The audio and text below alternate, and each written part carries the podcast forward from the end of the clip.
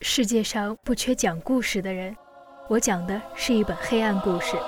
故事中的人可能会吃掉太阳和月亮，吃掉穿红皮鞋的小女孩，吃掉戴绿帽子的小男孩，吃掉所有人的笑声。不远处，或许真的有人准备吃掉你呢。欢迎收听闹闹讲鬼。话说，在解放前，村里有一个小名叫老黑的孩子。不是因为他长得有多黑，而是因为他娘生他那天正巧赶上了十全日，天一下子黑得啥也看不见了。再加上他爹也没有文化，就干脆给他取了个名字老黑。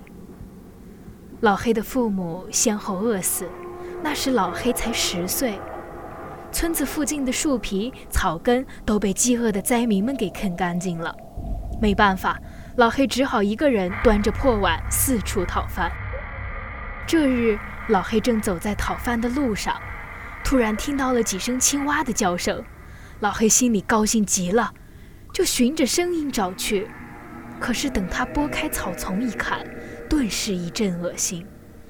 就见草丛中躺着一个人，说是人，只不过这会儿他身上的肉好像被什么给吃了，血肉模糊。有的地方还露出了白骨，完全是一个被剥了皮的血窟窿，样子恐怖极了。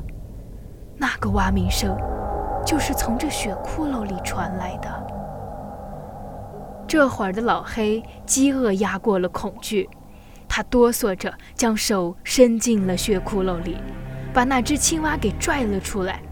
嚯，这只青蛙又肥又大，足有一斤多。老黑在河边将那只青蛙开膛破肚，在扒皮的时候，发现这只青蛙嘴里竟然长着牙齿。由于吃青蛙不用吃头，于是老黑就把头和肚子扔掉了，就剩下了两条青蛙腿。他点起了火，烤着青蛙腿，就这样半生不熟的一口气吃完了。回到家之后，老黑就感觉浑身发冷。不住的打哆嗦，特别是到了半夜，肚子开始胀起来了。开始好像是气，后来觉得那气慢慢的在肚子里形成一个疙瘩，就如同怀了胎儿一样。没过几天，老黑就感觉肚子里仿佛是一块冰，而且一点力气也没有。中午太阳正烈，老黑爬出屋，可感觉不到热。这时呀，从远处来了一个人。老黑一看，来的就是村里的鬼婆婆。鬼婆婆无儿无女，黑漆漆的一张脸，再加上她身上穿着一身黑。鬼婆婆走到他跟前，瞪着眼睛盯了他一会儿，说：“造孽啊！你这孩子肯定是吃了不该吃的东西啊！”他怎么知道我吃了不该吃的东西？老黑很吃惊，于是赶紧说：“鬼婆婆，你是怎么知道的呀？”鬼婆婆说：“我何止是知道，我还知道你吃的是只鬼蛙，那鬼蛙奇大无比，而且嘴里有尖牙啊！既然知道，那肯定知道怎么治了。”老黑想到这儿，赶紧给鬼婆婆跪了下来，求她救命啊！鬼婆婆摇着头说：“你这孩子怎么什么都敢吃啊？你可知道，青蛙将卵下到了腐尸中，这样孵化出来的就是鬼蛙。它们出来的时候是长着腿的青蛙，它们生性残忍，会吃掉身边所有的兄弟，借他们的养分，自己快速长大，接着开始吃死人的腐肉。”如今它已在你的肚子里凝结成胎了，必须赶快把这些东西吐出来，你的病才能好啊。接着，鬼婆婆告诉他再忍一会儿，自己回家去拿东西。时间不长，鬼婆婆又回来了，拿来了几张符纸和草药，然后就在那里烧火。水烧开了之后。鬼婆婆将那包草药放进锅里熬了一会儿，又拿来老黑讨饭时的那个大碗，盛了多半碗放在了石台上面，把手里的符纸点着之后放到了碗里，然后又在院子里挖坑。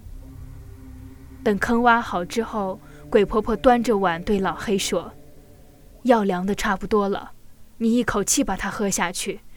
等一会儿，如果你想吐，就把肚子里的东西吐到这坑里。”老黑一口气将药喝完了，不大一会儿，就感觉肚子里翻江倒海的翻动起来，一下子都吐了出来。顿时一股恶臭传了过来，那恶臭和腐尸的味道差不多。鬼婆婆端来清水，老黑一边喝，一边吐。再看坑里，就见和花生米大小差不多的东西在蠕动着。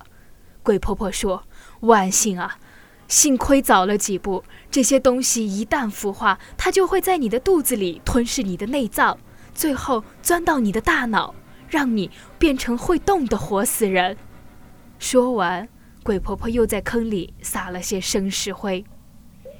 这时，老黑看了看自己的肚子，赶紧朝着自己的肚子想去，只见自己的肚子已经消了下去，高兴地想到。我的肚子不疼了，也不胀了。鬼婆婆看了他，微笑地说：“真是个苦命的孩子，你我也是有缘分。我一辈子无儿无女，你就将那个‘鬼’字去掉，叫我婆婆，做我的孙孙，可好啊？”老黑一听非常高兴，赶紧跪在地上叫婆婆。从这之后，祖孙俩相依为命。故事讲到这里也就讲完了。要说在那个年代，灾年乱世道，人命如草芥。当年爷爷讲这个故事的时候，是眼里含着泪讲完的。现在啊，生活条件好了，大家都长在幸福窝里，有谁还会去相信那个大饥荒的年代挣扎活下来的他们那种离奇的遭遇呢？